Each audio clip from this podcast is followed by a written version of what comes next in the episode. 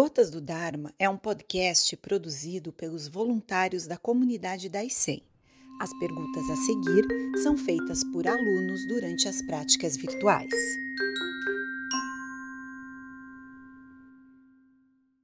Sensei, uma forma de perceber que estamos mergulhados num sonho é quando de súbito nos damos conta de nossas distorções mentais cotidianas? Na mesma linha, poderíamos dizer que a mente infinita é o mesmo que vazio? A resposta à primeira parte, né? quando no súbito, súbito nos damos conta de distorções e temos insights, né? vislumbres de uma realidade mais profunda, quando temos isso, estamos levantando pontas do véu, estamos vendo um pouquinho do outro lado. É que nós vemos relâmpagos do outro lado é, para nós passarmos para o outro lado é difícil, mas para conseguirmos chegar do outro lado, atravessarmos essa cortina das ilusões, nos preparamos através desses insights. Então, esses relâmpagos de percepção que começam a acontecer quando nós temos, quando nós fazemos a Zen, eles são muito interessantes, porque eles nos permitem visualizar o tamanho das nossas ilusões. Vejam que as primeiras ilusões são ilusões referentes ao corpo, não é? Nós acreditamos no corpo. Essa, na, na realidade, é a ilusão mais grosseira, porque acreditamos que o nosso corpo é uma realidade ou que somos nós mesmos, ou que por acaso o corpo nos pertence, quando não é de maneira alguma uma realidade isso. Do outro lado, outra pergunta é muito interessante, porque a mente infinita é o mesmo que o vazio. Nós temos que tomar cuidado, porque quando nós dizemos vazio, estamos falando do fato de não haver um eu inerente em coisa alguma. Mas, ao mesmo tempo, o vazio não é algo. Assim como quando nós nos dizemos a mente infinita, ela não é um algo. Nós não devemos reificar isto. A nossa verdadeira natureza é a mente infinita, mas nós todos já somos a mente infinita. Apenas estamos perdidos em sonhos. Mas a mente infinita é uma maneira de nós nos referirmos ao fato de que, na verdade, não somos seres que nascem e morrem. Isso é apenas, são apenas borbulhas no universo. É, me lembro de uma vez que estava fazendo uma palestra em Guaratinguetá e a filha de um amigo nosso ouviu de Jinhou, né?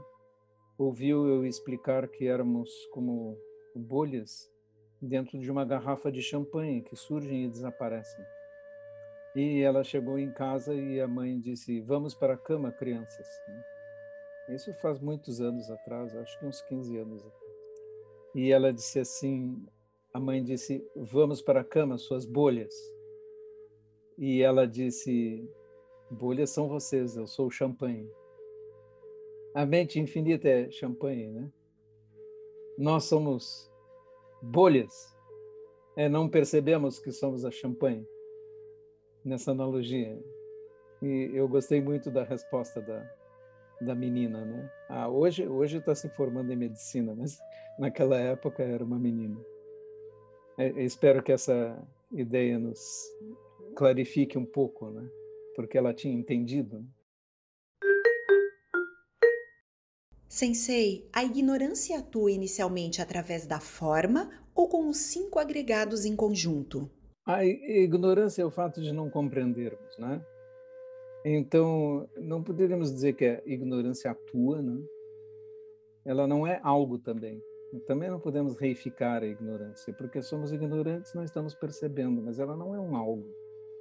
Eu não percebo porque sou ignorante, como o homem que vê uma corda pensa que é uma cobra e pula, não é?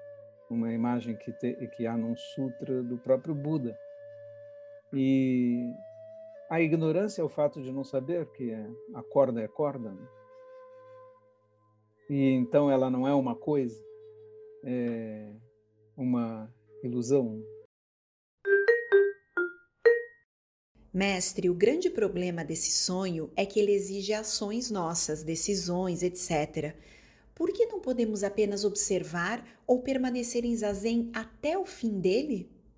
Não podemos ficar em zazen porque mergulhamos num evento, né? O evento de uma transmigração, de uma existência. E agora nós temos que aproveitar essa existência para despertar. Você não pode ficar em zazen, você tem que se alimentar, você tem que dormir, você tem que fazer todas as coisas que implicam a sua própria existência para ter uma chance de obter clareza através dessa oportunidade.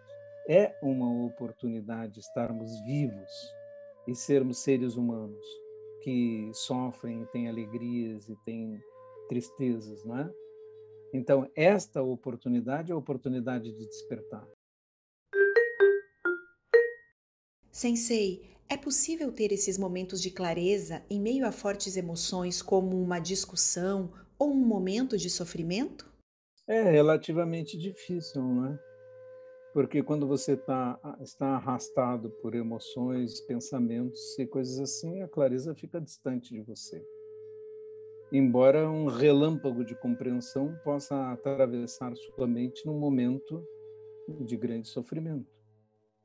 Há um livro de Dostoiévski e muitos ignorantes hoje estão é, criticando ou proibindo artistas russos ou qualquer coisa assim, confundindo os russos, a nação russa, os intelectuais russos, com um governo tirânico e criminoso, o que é um absurdo, é pura ignorância.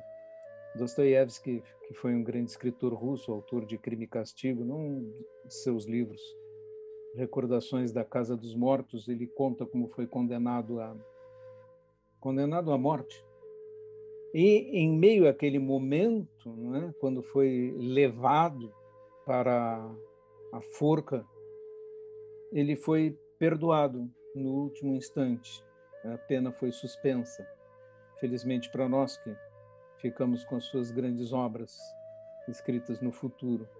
Mas Fedor Dostoiévski diz que nada clareia tanto a mente quanto a visão do cadafalso. Então, em meio a um grande sofrimento e uma grande tensão, de repente, uma grande clareza pode sobreviver. Mas não é o evento mais normal. Portanto, nós devemos evitar estarmos arrastados por grandes paixões, discussões e embates, porque eles nos perturbam demasiado e nos afastam da lucidez. É difícil manter a lucidez em momentos assim.